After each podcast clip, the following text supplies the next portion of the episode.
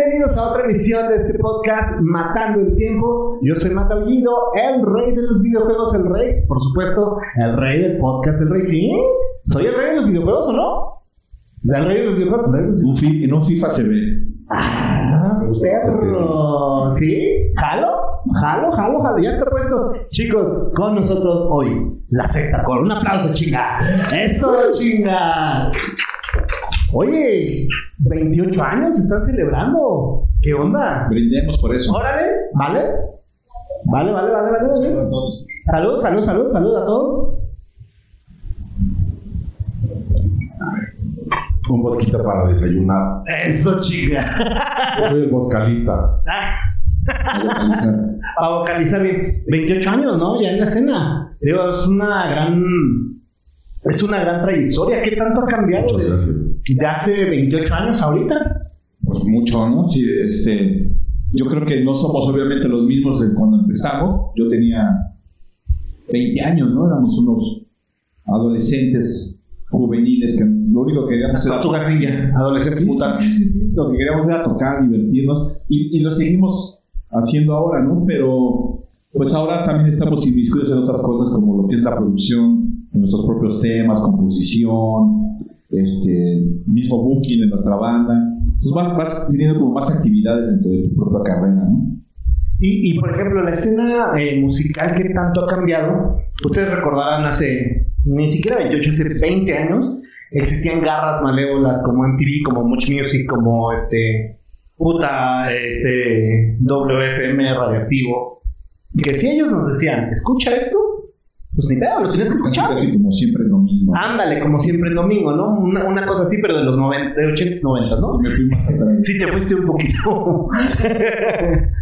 Pero ahorita ya no existe eso. Y justo estábamos hablando como de un tema de, de- de redes sociales previamente a, a iniciar esto. ¿Cómo han hecho ustedes para lidiar ahorita con ese tema de, de, de adaptarse a esta nueva manera de, pues, de hacer publicidad? cabrón?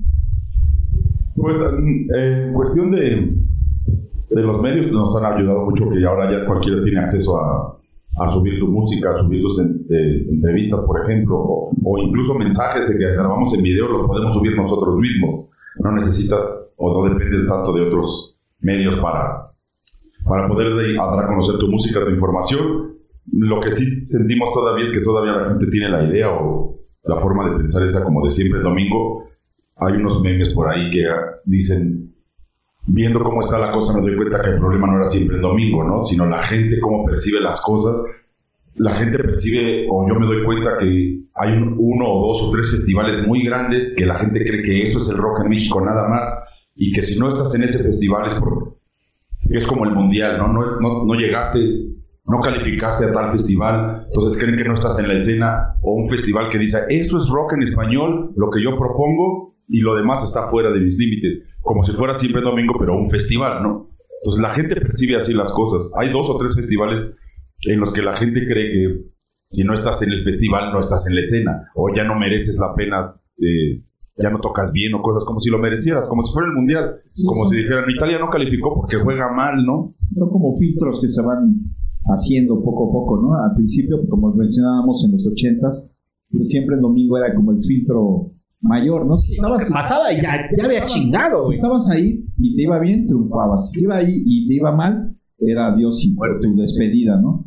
Y, y esa estafeta yo creo que la han ido pasando con algunos otros organismos, ¿no? Después de eso era indispensable estar en una disquera, porque si no estabas en una disquera, no podías hacer un disco, ¿no? Entonces ahora los que tenían el control eran ellos, ¿no? ¿Estás aquí o no estás en la escena discográfica? ¿no? Después de eso, pues ya se pudo hacer discos cada uno y, y ese filtro se rompió, ¿no? Pero ahora, después, como dice Jorge, empezó los filtros de los festivales, ¿no? Ahora ya no importaba estar en Siempre Domingo ni en una disquera, sino estar en el festival de moda, ¿no? En un Vive Latino. Vive Latino, Corona, Corona Capital, Capital. muchos de ellos, ¿no? Y luego, pues ahora Que todos esos manejados por ex, ex, gente de Ex jarrita, ¿no? Van cambiando de, de- Ex siempre el domingo. ex- y, y bueno, y ahora hablando de las redes, ahora eh, lo que la gente busca ya no es a lo mejor también pertenecer a un festival como Vive Latino, pero ahora lo que les da más es estar en las playlists de las, de las redes, este, de las plataformas, ¿no? Spotify, por ejemplo, Claro. es conocido de que si, si apareces eh, posiblemente en una playlist que ellos mismos promocionan, pues tu, tu índice de, de escuchas sube impresionantemente, ¿no? Entonces, cuando combinas que tienes unos buenos números en las plataformas, las, los festivales se fijan en eso y dicen, ah, bueno, pues te Ah, vamos sí, a sí, te vamos a meter. Se vuelve una especie como de, pues como Pues todo, domingo. ¿no? de, de filtros en los cuales a nosotros no nos, no- no nos gusta estar inmiscuidos en eso, tenemos una vida aparte de, de ellos, ¿no? Eh, En lugar de ser siempre lo mío sería siempre digital, ¿no? Una cosa así para, para estar en... en- en- Bueno, nosotros y un, un mogollón de bandas también que están al margen de todo eso, pero estamos tocando, estamos en la realidad,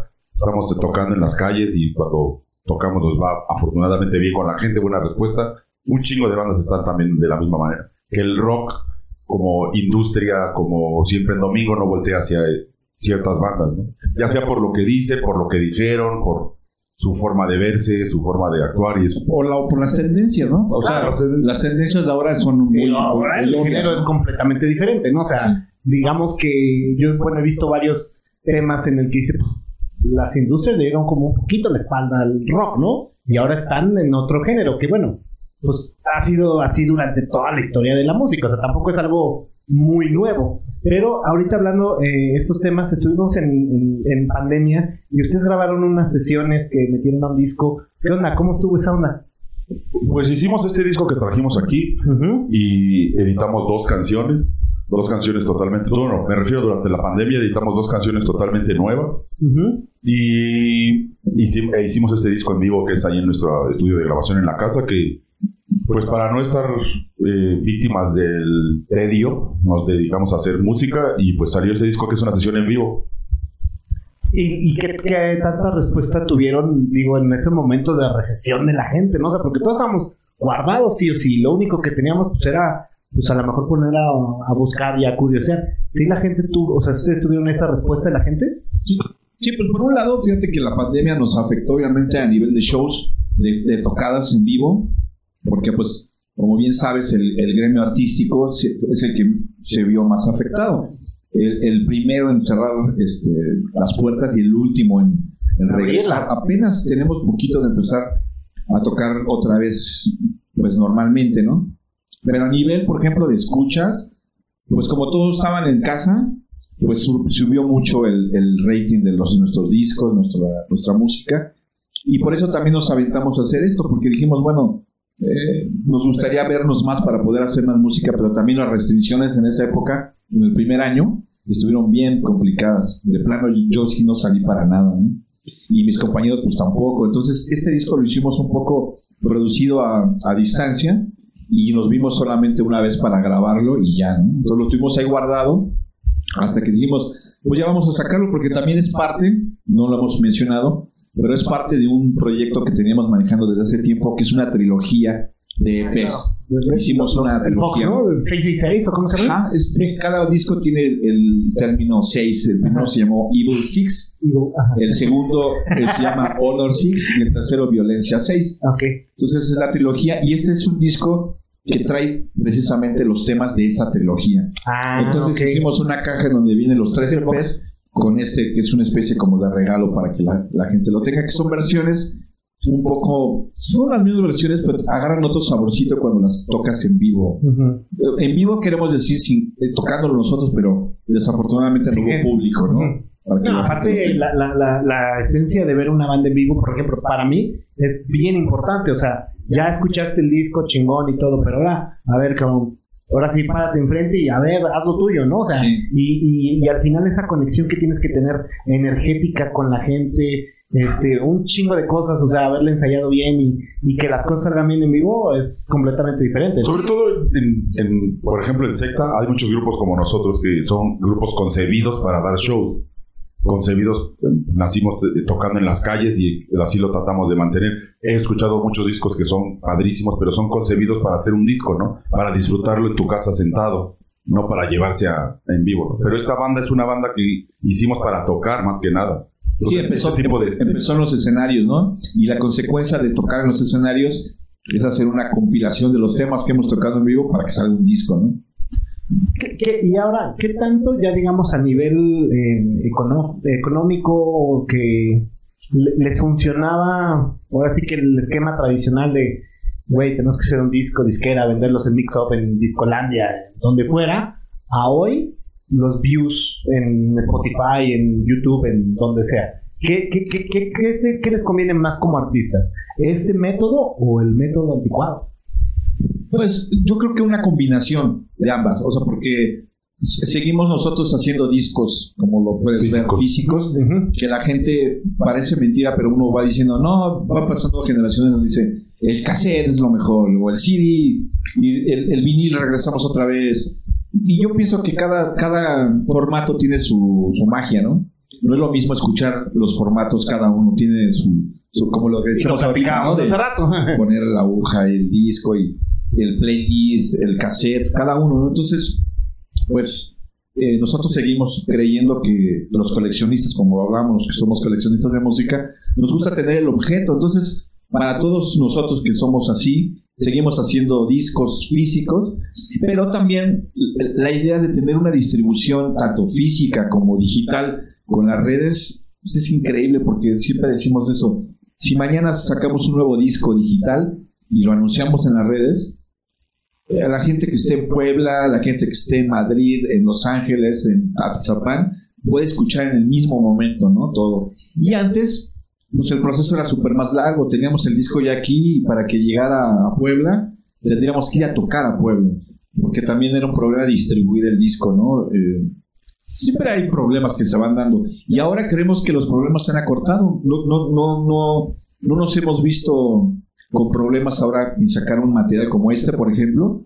Lo sacamos inmediatamente hicimos una venta por medio de internet y nos fue muy bien, vendimos una muy buena cantidad y también en los, en los conciertos los llevamos físicos para que la gente los pueda tener ahí y también nos damos cuenta cómo la gente consume la música a nivel digital, tenemos ahí los contadores y sabemos que, que- está el, que el grupo está siendo escuchado, ¿no? Entonces, Y no solo que estés siendo escuchado, sino también te da esa perspectiva de decir, no, pues te están escuchando en Irak, en Argentina, o sea, no solamente, no solo el número, sino también la geografía. Eso es algo bien interesante del... Sí, te sirve para que en un, plataformas. en un futuro, ahora que se abrieron ya otra vez los, los conciertos, puedas hacer una gira estratégica diciendo, Mira, ¿hacia dónde vamos voy? a Chile, vamos a Perú y a Colombia, ¿no? Porque son países que están, que vemos Escuchando ahí que más, nos escuchan. consumiendo, sí. O grabar temas como lo hicimos en otros idiomas para regionalizar un poco más la música. Pero, pero a nivel bolsillo, ¿qué conviene más? ¿Ahorita o cuando se vendían los discos físicos? Pues para nosotros que so- somos un grupo independiente, que no tenemos,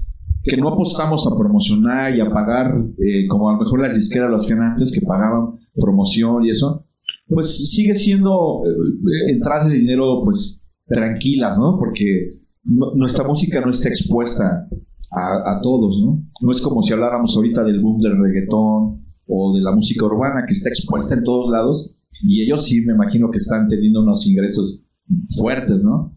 Que, que, que también de alguna otra manera les tocó la suerte de ellos ser punta de lanza de estos movimientos de redes sociales y de plataformas musicales en donde te pega un éxito y ya prácticamente puedes ser millonario en, en, un- en unos días, ¿no? Una. Lo que sí es que em, en este momento a nosotros nos, nos va muy bien afortunadamente, bueno, no muy bien, nos va bien afortunadamente en las plataformas digitales y en los discos físicos. Pero si te refieres a esta época y la época antigua, pues sí estaba bien cabrón. En, hace 20 años que solamente había discos y después la piratería se tragó a todos, nos puso en la madre. Entonces no había manera de, de ganar, de generar ventas de piratería. Y después empezó el boom de descargar discos de la internet también, en MP3 y eso. Napster Ajá, que sí ¿no? está chido como uno compositor, siempre tiene la sed de que te escuche más personas. Pero sí, en verdad, no se podía capitalizar ese, en ese sentido. Se empezó a hacer música y de plano ya no esperar a que otros güeyes la subieran, sino empezamos nosotros a regalar nuestros discos por internet. ¿Por qué? Porque se llegaba más gente y se tomó la decisión de llegar a más gente aunque no hubiera capitalización. Pero ahora se puede ya, un momento en el que se pueden enviar los discos por paquetería, es mucho más confiable que antes y se puede llegar a todas las plataformas el mismo día, como dice Miguel, vender discos, plataformas y todo el mismo día. Es que parece, parece mentira que lo digamos, nosotros somos creadores de música, pero yo pienso que de alguna otra manera la piratería en los noventas, ¿sí? Fue en los noventas, donde fue el boom, ayudó, 90, 2000. ajá, ayudó a que mucha gente escuchara música. Yo pienso que si antes había un porcentaje de gente que escuchaba música en México, por decirlo así, un, ¿qué te gusta? 50% de la población que escuchaba música, después de la piratería yo creo que ese 50 debe haber subido a un 80%. O por- un poquito más, ¿no? Y aparte también el, el aventurarse a, o sea, llegabas a Mix Up y comprabas un disco, ya sabías cuál querías y a dónde ibas, o en Sorba, o donde fueras a comprar discos. En cambio, Records. ya después cuando llegó la piratería y había 300 discos ahí de 10 pesos, decías, ese por la portada, ese porque no sé, o sea, ya podías aventurarte a escuchar otro tipo de música que no era la que normalmente consumías. Eso nos ayudó mucho a todos los músicos. Sí, ya de alguna otra manera decías, 300 y además 300 en MP3 que traían como pinches mil canciones cada uno. Solo arrastraba, Sí, decíamos, bueno. el MP3 por un artista y traía de otro, ¿no? económicamente a lo mejor no estás viendo ahí un reflejo de tu música porque no lo estás vendiendo tú, lo está vendiendo otra persona que te está ganando. Pero nosotros lo veíamos en el lado de que nos estaba dando promoción. Digo, no nos queda otra, ¿no? Eh, y- y- pero sí lo veíamos en ese sentido porque pues alguien que compró nuestro disco pirata, a lo mejor eso se ve co- se ve tras, este, traducido Reflejado. en un boleto para irte a ver Sí, a o un sea, no sabemos, íbamos a tocar a X ciudad del interior de la República y no sabes qué tanto porcentaje de esa gente te conoció porque llegó la piratería a su, a su ciudad y no antes no tenía acceso a nosotros. Eso, Sí. como dice Miguel, no había de otra, ¿no? Pero tratábamos de verlo de la mejor Sí, de, manera. verle, de verle el lado positivo la, a la algo verdad es que estaba sí, o sea, sí- cabrón. sí creció mucho también el grupo porque nos escuchó gente que a lo mejor si nos hubiera terminado escuchando, pero hubiera sido más lento que le llegara la música. ¿no? Y ahora es, como decíamos, la velocidad en la que un tema puede llegarte a tu, a tu teléfono, a tu audífono, es inmediata. Inclusive ahorita si hacemos una dinámica de mandar un nuevo tema, te aseguro que inmediatamente... Y si dijéramos, aquí tenemos el disco, bueno, pues dirán, ah, pues qué bueno. Chingón que está ahí. Ahí está. Hubo discos que sí nos pasaron, que primero teníamos que firmar con disqueras, y después era un pedo, y después y una disquera independiente que era lo mismo, pero conocías al dueño, pero era la, la misma cosa. Y después ya eras independiente, pero necesitabas una distribuidora que era lo mismo. Sí, Era en, más res- que en era- res- en resumen, sí estamos viviendo una etapa muy fregona en cuestión de, los contenidos que uno, si eres creador de contenido, ya es, un tema que se oye mucho para la gente que hace podcast o que hace, pues, que es creadora de contenido en diversos temas, ¿no? Nosotros también somos creadores de contenido musical y estamos en uno de los mejores momentos porque tú eres dueño de tu material, tú lo distribuyes, tú dices dónde, cuándo, cómo, por qué. O sea, tú eres tu propio estratega y no tienes que estar rindiéndole cuentas a compañías en donde había mucho mucha cuestión de que el jefe y el, el subjefe y el presidente y o sea, No, y aparte no es queja ni nada, pero si eran unos, bueno, no sé cómo llamarlo de la mejor manera, pero No, aquí usureros, se pueden ¿no? decir groserías, todo, ¿eh? No, pues lo que no quisiera es este, fantasear a alguien, no por no decirlas, pero, o sea, las disqueras eran, eran unos contratos súper avanzados, o sea, los artistas que eh, unos dejamos discos ahí que todavía este, generan muchas regalías y las estamos perdiendo, bueno, no perdiendo, pero se entregaron a disqueras. Y ahora los, la mayoría de los artistas ya podemos subir nuestras cosas directamente y tienes una derrama mucho más, más interesante que cuando estabas mejor, con a lo mejor disqueras. el, el problema que yo vi, que no pienso que sea un problema, eh, es como si lo, lo comparo un poco con el tráfico, ¿no? Antes había menos coches, había menos grupos, Tráfico. menos canciones, más público para pocos artistas, ¿no? Y ahora hay muchos artistas, mucha música. Y el, el público debe estar un poco más este, contento de que haya tantas propuestas. Pero al mismo tiempo, como hay tantas, es muy complicado que un grupo nuevo salga a la luz. Porque hay Claro. demasiadas propuestas ya. Antes era una especie de embudo en donde había ciertos artistas y entraban a un embudo y tú escuchabas casi a todos. Te puedo decir nombres como el rock mexicano, ¿no? Caifanes, Café Tacuba, Maldita Vecindad, Fobia, etcétera, etcétera, ¿no? Y había muchísimos otros grupos al mismo tiempo que ellos, pero el embudo de los medios y de las disqueras hacía que tú solo escucharas a ellos. Porque era lo que nos dictaban que teníamos que escuchar. Y ahora, ahora es- hay, no sé, hay muchísimos grupos que están saliendo a diario, inclusive que ni siquiera tocan.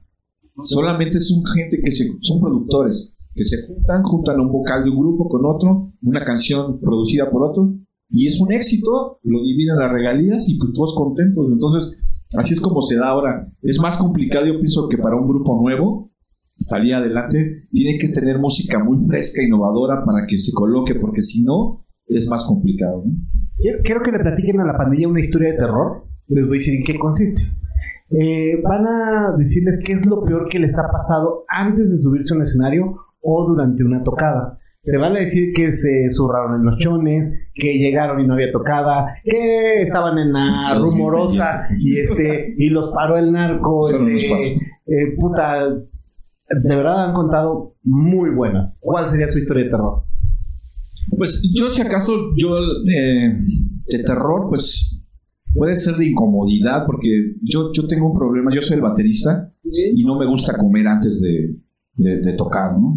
Tengo, me alguna vez que fuimos a tocar en Chicago en una, en una pizzería muy rica que nos dieron catering de esa misma pizza. Y después ahí mismo había, estaba el show, entonces yo comí, eh, que era pizza de salmón. Y comí muchísima, muchísima. Y después toqué y a medio concierto tuve que vomitar porque ya no, no podía más. Este, y sí fue de terror porque ya no podía regresar a tocar. Entonces tuve que, tuve que, tuve que suplirme otro, otro compañero. Y luego me volvió a pasar otra vez en otro evento aquí en la Ciudad de México porque pusieron unos baños públicos atrás de mí. Y olía muy, muy feo. Y yo un día antes tuve una fiesta Ajá, ajá. bueno, entonces estaba muy crudo, entonces el olor también me cayó muy mal y también terminé volviendo el estómago. Eso está de terror, ¿eh? Eso es lo que me ha pasado a mí en conciertos. Pues yo creo que un chingo, pero no me acuerdo. Ahorita la única que me acuerdo, no sé si sea de terror así, pero una vez fuimos a tocar y se me hizo fácil. Yo creo que también lleva crudo o algo así, no sé por qué, pero se me hizo fácil irme en crocs y llevarme mis tenis en la mochila. O creo que tenía este, la bota bien fuerte, güey. Creo que sí, entonces llevaba mis chanclas y mis tenis en la mochila.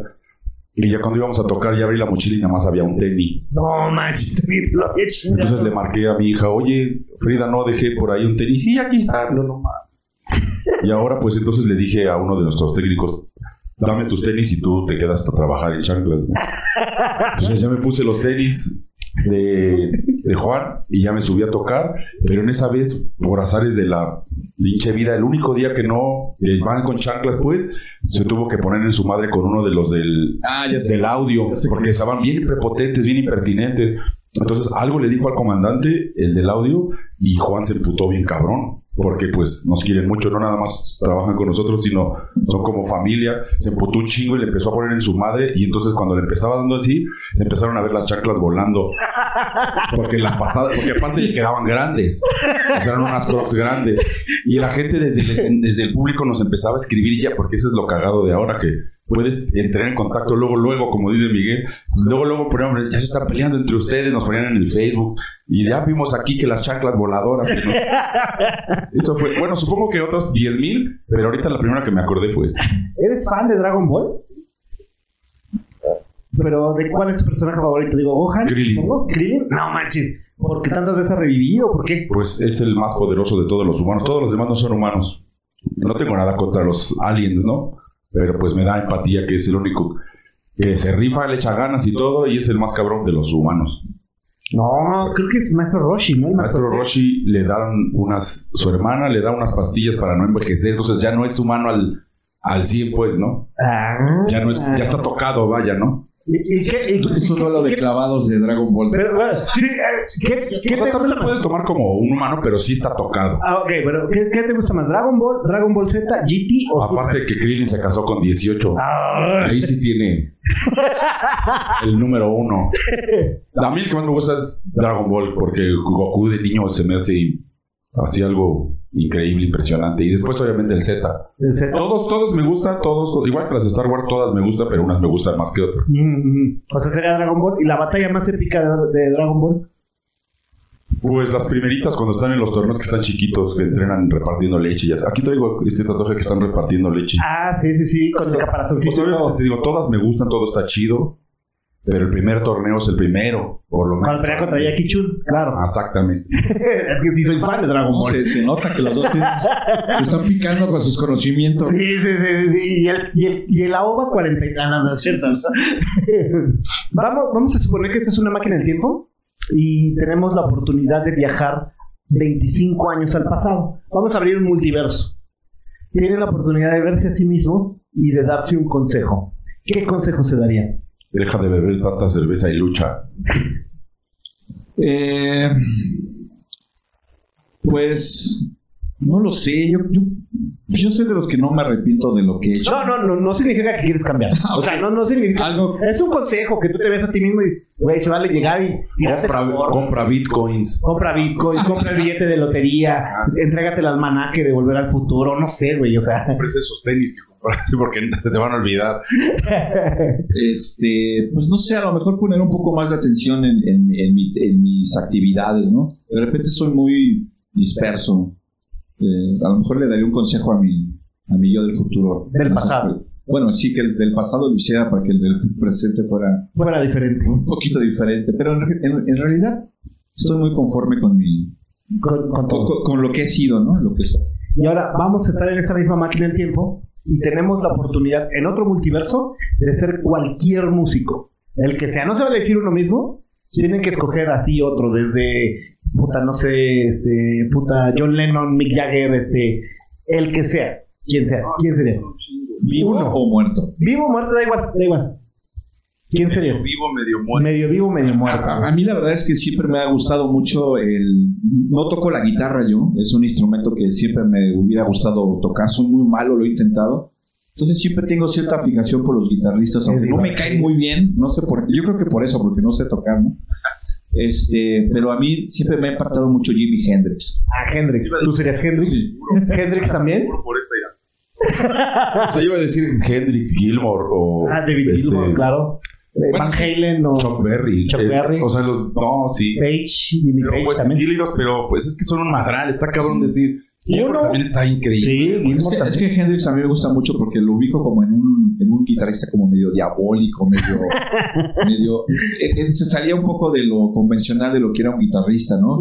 Hablando como guitarristas como Eric Clapton o... Ah, claro, Clapton también. Grandes guitarristas. Pero Hendrix era, aparte de que era un guitarrista de este eh, de descendencia afro... ¿qué se dice así? Afro- Sí, afro. afroamericana Afroamericano. Ujú. este pues no era muy normal que, que, que- que hubiera guitarristas, ¿no? Y él pues revolucionó totalmente la forma de, tocar y, y también su show era prenderle fuego a la guitarra y muchos guitarristas se, que se cuadraban con él, ¿no? Entonces eh, me hubiera gustado mucho pues ser él, ¿no? Para, para ver, ver, ver qué cara ponían ellos cuando estaba yo en el escenario tocando, ¿no? Un chingo, ¿no? Hay un chingo. Sí, sí, Pero- sí, sí, sí. O sea, pero Hendrix. Ok, y luego seguimos en esa misma máquina del tiempo y tenemos la oportunidad de ser cualquier personaje histórico. El que sea, o sea, desde Jesús, Hitler, Tesla, Darwin, Einstein, este, puta. Es parte de la historia, es parte de la historia, este, eh, puta. Capulinita. Eh, Cap- Capulina, sí, por- podría ser ya también parte de la historia. ¿Quién sería?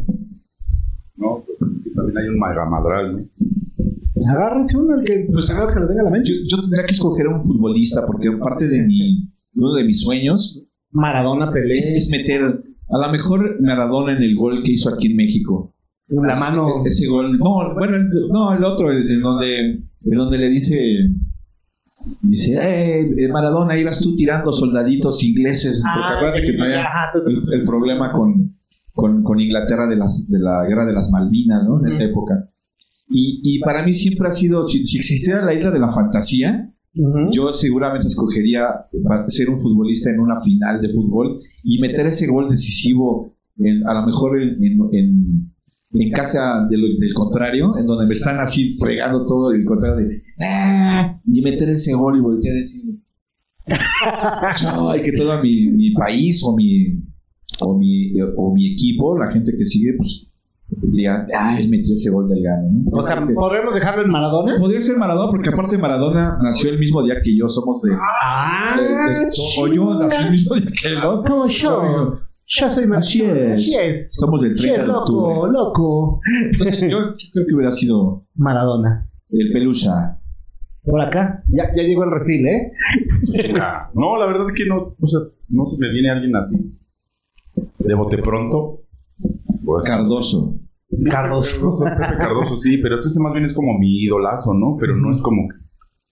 No sé si a lo mejor al, este, Leo Fender, ¿no? Ah, sí. las guitarras. Oye, pues eso también es historia, claro. Sí, por supuesto. O así los de Electroharmonics, esos que hacen los pedales. Ese tipo de cosas a mí me gusta mucho también. Pero igual es por decir algo rápido, ¿no? Igual si le rasco, te podría dar una mejor. Pero ahí se las Y mando preguntas rápidas a veces nos ponen en aprietos porque decimos. O a veces contestas otra cosa Pero que bueno, Y ya después cuando ves, hubiera dicho, "Ay, pero esa es la idea, ¿no? haber dicho no sé hubiera quién". dicho que María Curie. Ándale. He dicho que Paquita, la del barrio, güey, pero. Yo creo que también ya es histórico, ¿eh? Por- Vamos a pasar a una sección que se llama El fan chismoso. Eh, el fan chismoso. Sí, eh, es una sección en donde publicamos a quién vamos a tener invitados y la gente manda unas preguntas, ¿va? Uy, ya me imagino las preguntas. Entonces, la primera pregunta es ¿cómo iniciaste en el tatú y qué estilo te gusta más para tatuar? Vamos para ti. Pues primero que nada me empecé a tatuar un chingo, entonces me gustó mucho.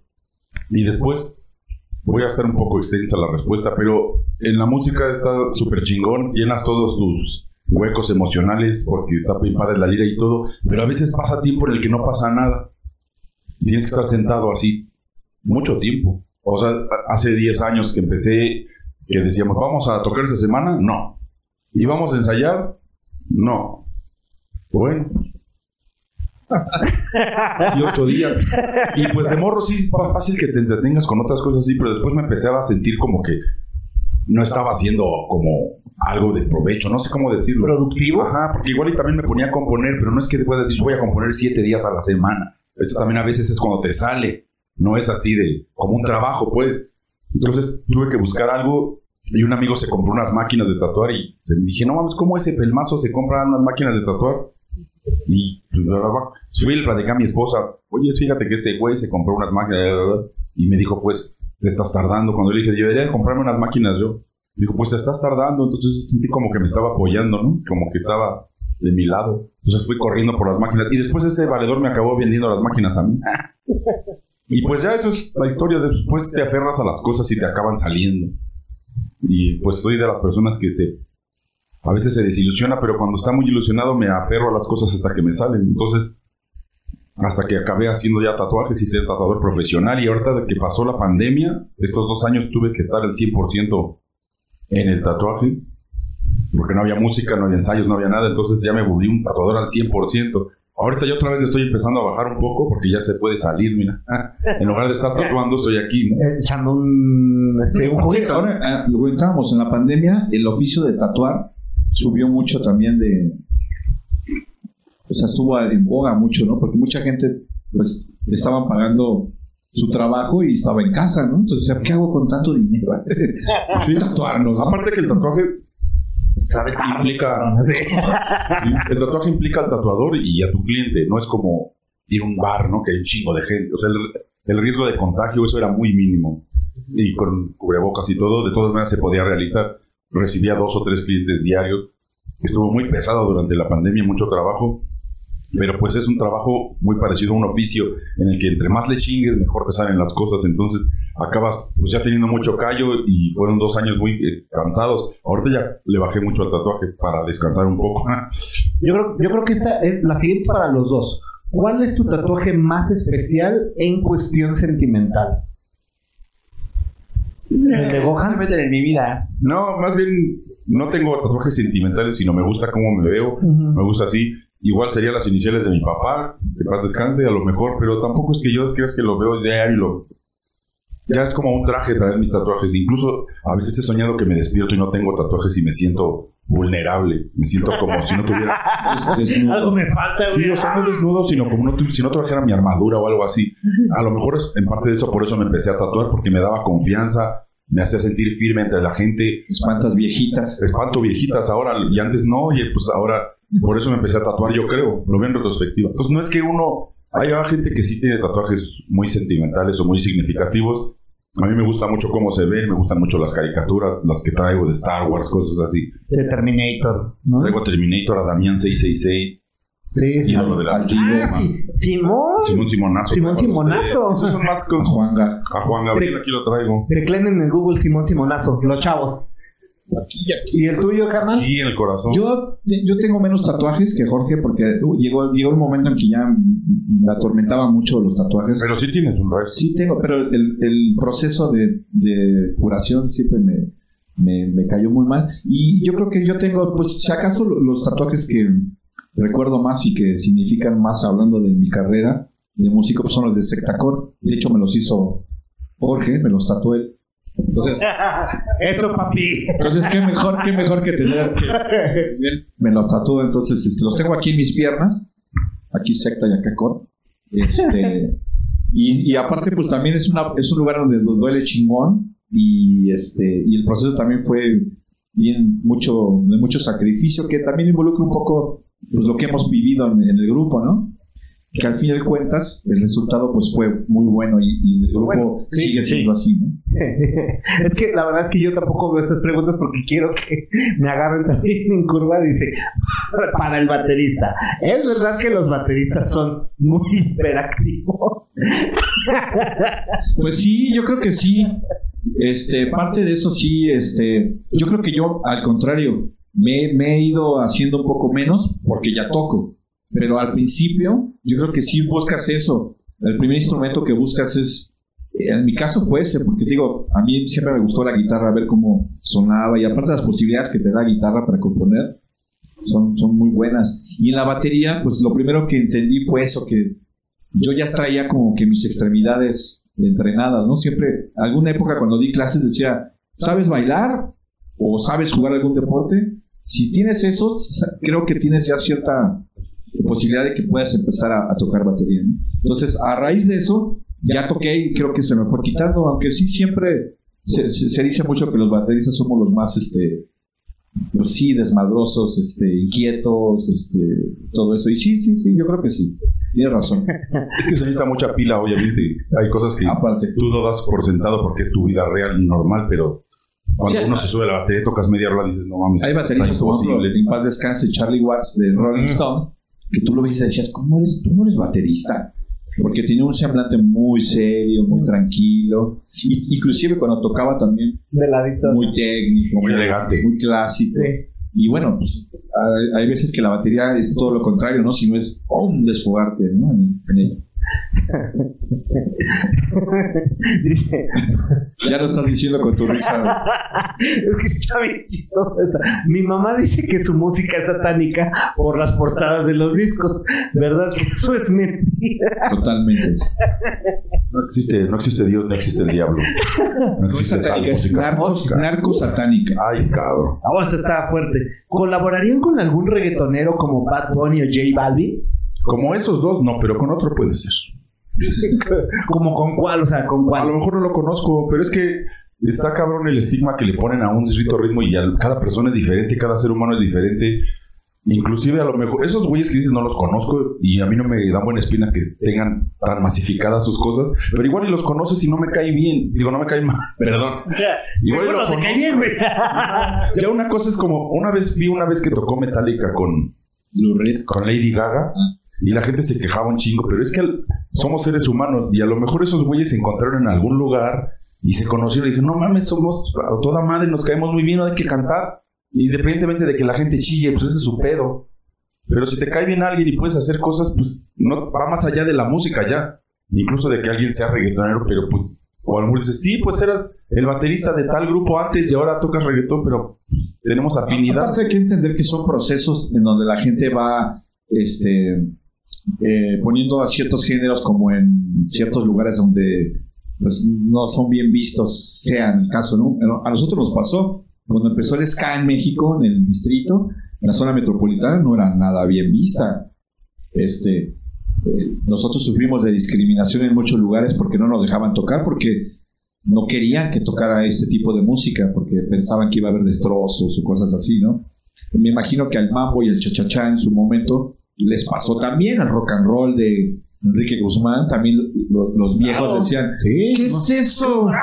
Y me acuerdo la lambada cuando salió también decían, ¿qué es y eso qué? ¿no? O, o algunos géneros, ¿no? Pero pues ahora que está, por decirlo, el reggaetón y si haríamos alguna colaboración, también te puedo decir, te puedo decir que no somos muchos de hacer colaboraciones, independientemente de eso. No tenemos muchas colaboraciones en nuestra historia. Sí las hemos tenido, obviamente. Las hemos escogido porque, aparte, es gente a la que conocemos. Más que, digamos, estratégicamente podría funcionarnos. Las, las colaboraciones son más que nada por gente que conocemos o gente que admiramos y que hemos hablado con ellos y que hemos llegado, obviamente, a un buen término. Pero así que, digamos, no, mira, si hacemos una, una estrategia con este, No, por ese sentido no, no creo que iría. Aparte, mira, el, el, el punk o el punk rock, eso es más una actitud y una forma de ver las cosas que el estilo de música que estés tocando.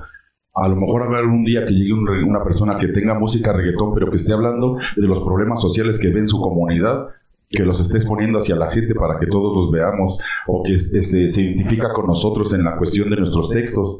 Eso va más allá con, de la música, va más allá con, con los textos, con lo que combinamos, que hable de la injusticia de la que estamos viviendo, y todo ese tipo de cosas son más afines que los ritmos. Era una censureta muy sencilla y nosotros muy poético, pero pues... No, no, no, no, digo, no sé quién la escribió, pero está, está bien. está buena, Sí, está buena. Al sí, final, yo creo que también este espacio es para que de repente la gente tenga esa voz y, y pueda acercarse con ustedes a preguntar algunas cosas. La verdad es que no, no, no las veo porque me gusta que sea como un poquito más orgánico y algunas me dieron oír risa también, ¿no? Oye, eh, ¿alguna vez se han agarrado a madrazos con alguien? Son un- unos madracitos así buenos dices, órale, tengo que pensarme con la vida. ¿Pero te refieres así en la escena o en la vida? No, en la Porque vida. Ya sabes que en la secu a cada rato te tienes que pegar, ¿no? Sí, pero No, una, una, sí, yo, yo después ya de, de- de pasar eso, el ratito que fui a la seco aparte, yo después ya no, ya no soy una persona más tranquila. Yo, yo sí antes era muy peleonero, eh, no, no porque buscara pleito, sino porque no me gustaba, no me dejaba. provocaban. No, pues digo, yo soy muy tranquilo, pero si buscas pleito, pues ahí estoy, ¿no? Y, y después lo- con el tiempo lo he ido dejando un poco, ¿no? Antes, Pero tienes alguna que digas, Bueno, me hace- acuerdo de esta. hace un año, Ajá, ¿qué este, pasó? pues ahora en pandemia, en una horrera, estaba yo formado y llegó un tipo con su esposa y, y estaba, era principio de pandemia, estaban pidiendo un poco la distancia. Y todavía la gente no entendía eso, ¿no? Y se burlaron de la cajera que les decía, ah, ¿cómo no? Y a mí me molestó un poco que se quisieran eso. Entonces nos hicimos de palabras y este... Una cosa llevó a la otra. Y la verdad es que eh, eh, en ese momento yo ya tenía como que varias peleas que me había yo Guardado, reservado. Sí, que decía, "Ay, mejor no, o, o- o por alguna otra razón llegaba alguien y nos separaba y, y te quedas con ese, "Ah", con ese coraje dentro. Y yo pienso que ya era el momento de que lo tendría que sacar. Y, y- y en ese momento fui al estacionamiento y, y dije, aquí te espero. Y, y mi error fue que iba yo en chanclas, así, nada para una pelea, ¿no? Pero como que decía yo, tengo que pelearme. Y sí, nos peleamos y pues no tenía... O sea, unos madrazos honestos de. Pues no, no tan honestos porque yo iba solo y ellos iban en una pareja y había otro tipo todavía en el, en el coche. Y al final pues me acabaron dando los tres, ¿no? Sí. Pero al final de la pelea pues me dice el cuate este, ahí está, eso es lo que querías, ¿no? Y le digo, sí. sí, eso quería. Un, poco como el club de la pelea, ¿no? Donde vas y te peleas y, y- dices, pues sí, sí, sí me madró, pero estoy contento. Pero ya no lo volvería a hacer. Creo que fue la última vez que, que, que- que me peleé por una tontería así. Ahora, cuando voy manejando, alguien se me cierra, pues trato de darle el paso. México está muy bronco también en estas épocas y ya no sabes con quién te metes. Eh, Por un estacionamiento, Él se acaba de pelear en- en un- con un motociclista, Sí, creo, una o sea, cosa así. no sabes si ese cuate trae, no sé, una navaja, una pistola y, y- y después te van a decir, ¿qué pasó? ¿Perdiste un ojo? ¿Por qué? Pues es que me le cerré. No, hombre, eso, eso sería lamentable en mi historia futura. Entonces, creo que vas cambiando, vas, vas este, buscando mejores opciones que ahora yo pre- prefiero, me siento más orgulloso de cuando tengo un problema, hablarlo con esa persona. Y si con las palabras logro hacer que cambie la opinión, para mí eso ya es un, un triunfo, un logro. Me siento más satisfecho que haberle puesto una madriza, porque al fin y al cabo me voy con esa culpa después también. No está chido pegarle a alguien después, te sientes un poco mal, ¿no? Pero si, si, si, la, si logras cambiarlo un poco con palabra y, y al final te da la mano y dices, güey, tienes razón, yo me voy como si le hubiera puesto una arrastriza. Pero, pero, Pero de repente hay que sacar eso. Sí, claro, claro, también. Pues un, un costal de, en la casa te puede ayudar. Nuestros amigos Vichy Toys hicieron favor de enviarnos un pequeño detalle para ustedes. Ah, Espero que sea el correcto. Wow. Y digo, pues es para. Muchísimas gracias. ¿eh? Nunca nos habían regalado algo así en, en una entrevista, ¿eh? ¿Quieren, una, ¿Quieren un abrazo colectivo? Muchas gracias. Estaría bien. Yo creo que sí. Muchas gracias. estaría, estaría, estaría bien un. Digo, Muchas gracias, ¿eh? Eh, eh, aparte es el, el, el Kamisama. perdón, perdón, otra vez Dragon Ball. Lo siento. Sí, sí, sí. No, Déjame, güey, los, los dejo aquí un rato Dragon Ball. Y... No, muchísimas gracias a ti, a todos, al patrocinador, a todos. ¿Cómo? Ichitoy. Ichitoy se llama. Muchas gracias, Ichitoy. Le voy a dar like. por el, Eso, por el obsequio, ¿eh? Gran detalle, la verdad. Y. Compro muchos juguetes. ¿Sí? ¿Sí? ¿Coleccionas Funkos? Funkos y, de- y meca y de todo, Este es ¿no? mi primer Funko. Ah, sí. No, realmente no colecciono, pero mira, ah, ya empecé. No, no, no, no, ¿no crees que de repente la vida te pone en lugares en que dices, güey, es momento de. Pues yo creo que es el principio de, de algo este Gar Saxon. El mío es como el 48. No manches. Ah, sí. ¿Y cuál es el favorito? No, imposible porque compro los que me gustan, entonces. No, no, pero siempre hay uno como que dices. es ¿Cuál que- te duermes? Me gusta Sí, mucho este Krampus porque trae un niño atrás. Sí.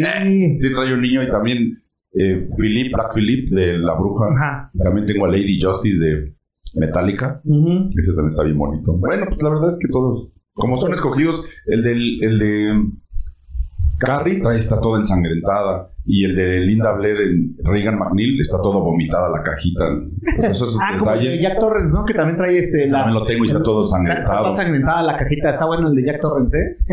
Vamos a pasar a la sección de preguntas rápidas. No se vale decir. Sí, Exacto, así. No Dios. se vale decir. pa- Dios para todo, güey, amor. Maradona. No se vale decir paso, ninguna tienen que escoger forzosamente una, ¿vale? Los, los Beatles o los Rolling Stones. Rolling Stone, No, Beatles. Eh, Michael Jackson o Madonna. Madonna, Michael Jackson. Michael Jackson o Prince. Prince, No, Michael Jackson. Este, eh, Van Halen o Aerosmith. Van Halen, Aerosmith. Café Tacuba o Molotov. Café Tacuba. El Café señor, Tacuba. perdón, El Señor de los Anillos o Harry Potter. Al Señor de los Anillos. Sí, el Señor de los Anillos. Sí, claro. El Señor de los Anillos o Game of Thrones. El Señor de los Anillos. No he visto Game of Thrones, pero Pero por algo será. Es el porno medieval de hoy, güey. ya sé, pero no, no le entiendo. Una temporada. pasa? Sí. La, la uno, ¿no?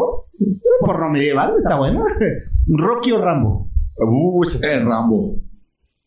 Rambo. Este, Volver al futuro o Terminator 2. Vol- ah, Terminator 1 es la chida.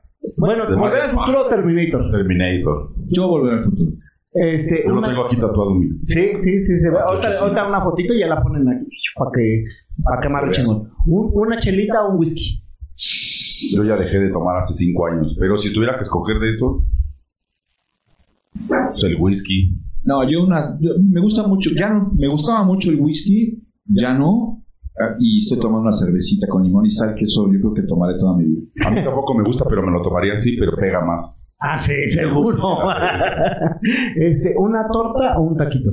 Taco. Taco, siempre. ¿De qué? Torta de taco. O sea, hacíamos la torta, pero El taco de torta. taco. Una torta de chilaquiles que sería como una No, torta de taco, ¿no? No, sí hacíamos las tortas también, pero los tacos más. No, los tacos es, es la, la canasta básica. de- Sí, es- de aire, de sal, de espagueti, de lo que sea. de en la sal, casa güey, de espagueti, güey. Si es que hay, que hay, hay espagueti, échalo en la tortilla también. todo, todo. Y eh, bueno, eh, algo más que le quieran agregar a toda la pandilla que nos está viendo, eh, sus redes sociales y pues que sí, cabrón. Pues este, en realidad agradecerte el, el espacio porque normalmente no vamos a entrevistas, no porque no querramos, sino porque eh, a, a veces vivimos muy lejos de la ciudad, de la zona metropolitana y cuesta trabajo a veces andarse movilizando y escogemos mucho a veces las entrevistas que vamos, ¿no? Normalmente no lo hacemos y, y cuando vamos a una, pues nos gusta pasarla bien y aquí nos han tratado muy bien todos ustedes, la verdad es que agradecemos mucho. Y pues efectivamente que nos sigan en las redes, no tenemos tampoco muchas más que Facebook e Instagram y es este Sectacor oficial. Nosotros mismos eh, revisamos y, y contestamos todo todo personalmente. Tenemos también una página de una tienda que tenemos que se llama Night for Encore, que es esta. ¿Lo ven? Ah, Night for la- Accord. Ya, ya, ya, ya. Sí, ya vi. Y ahí este, es donde aprovechamos para vender toda nuestra mercancía, Ajá. discos, este, a veces boletos para conciertos, para toda la gente que, que quiere, pues ahí puede encontrarnos también y comprar nuestra mercancía. Y pues este, escucha nuestra música en todas las plataformas, que es la, la manera en la que tenemos ahora de poder remuneración económica en nuestros temas como compositores. Está en Spotify, en, en Apple Music, en no sé cuántas más hay, hay como En unas- Deezer, en Amazon. hay como 6, 7 Sí. plataformas. Escúchenos, también en YouTube tenemos un canal donde este, les pedimos que se suscriban porque es un canal que tiene poco tiempo y pocas suscripciones, pero estamos subiendo regularmente ma- material de lo que hacemos en los conciertos, pequeños videoclips o promociones que hacemos, ahí las pueden encontrar. Y obviamente pues que vayan a los conciertos porque llevamos dos años sin estar haciéndolo y ahora es cuando, no sabemos cuándo otra vez puede haber otro virus diferente a este o otra cuestión eh, eh, eh, ahora que también la guerra se ve que se aproxima, entonces pues aprovechemos estos, estos momentos que tenemos de que se ven que podemos ya convivir otra vez todos como, como pasaba antes, ¿no? Entonces los invitamos a que vayan a nuestras redes y a nuestros conciertos, que escuchen nuestra música y que sigan escuchando tu podcast que, No, no, pues muchas que- gracias. que nos invitas. Ta- ta- ¿También tienen Tinder y OnlyFans? Que no, pero No manches, ahí está el pan, pa, ahí está lo chido. ya cuando lo saquemos, como, como es nuestra costumbre, ya va a estar a, a dos Por ahí me han dicho que han hecho algunos en nuestro nombre, pero no somos nosotros. Entonces te llegan solicitudes y cosas así raras, güey, de... de eso de moda de que te clonan las páginas y eso, ¿no? Sí. Y pues así pasa. Y también tienen una tocada, un festival con, este, ¿cómo se llama el festival?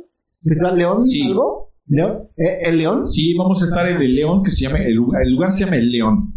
El festival creo que no tiene nombre. O no sé si tengan uno, no tiene nombre. No tiene nombre. Pero este, pero, pero está el está chingón el festival porque nunca nos había tocado tocar como con tres diferentes generaciones en la historia del rock, ¿no? Este, por un lado est- están bandas ¿Quién está? como Kenny, los ah, Kenny, eléctricos los y. Rostros Ocultos, Rostros que son de ocultos. una generación ya más atrás ochentera. Ajá. Está otra generación que es la Lupita, Ah, la la Lupita, Castañeda, la Casta. la Cuca, La que Cuca. es esa generación culebra como de los 90, 90. 80. Ajá. Culebra por la disquera. Culebra de la esquera, culebra, no culera. Y está también otra generación que es obviamente Todavía otra. los, la generación noventera, 2000, que es la generación de, no- de nos tocó a nosotros del ska, donde está el Royal Club Ah, está Royal y Club. nosotros. ok. ¿Y usted? y, y hay otra generación todavía pues ya más contemporánea que es de bandas que están pasando ahorita, que, que parece ser que son los Telecaster, uno son- Telecaster y el grupo de Misael, ¿no? Ah, Casal, que ellos ellos se llaman. Sí. Misael de Panteón Rococó, que tiene su proyecto. Proyecto, sí. Entonces, fíjate, sin saberlo, somos cuatro generaciones en un mismo festival que no nos había tocado alternar, porque a veces la lucha generacional es media complicada. La gente que escuchaba a ellos a lo mejor dicen, eh, todo lo nuevo ya no me gusta, y viceversa, los nuevos dicen, a lo viejo ya está muy Ya viejo. no, ya, hueva. Está interesante ver qué pasa en un festival en donde se congreguen esas, esas generaciones ahí mismo, ¿no? Entonces, los invitamos a todos a ese, evento, que es el 23 de, La momisa y la chaviza. de, de abril en, el, en Cuautitlán, Ay, pues, suena bien, ¿eh? Yo le pondré el nombre. No me preguntaron. El lugar se llama El León.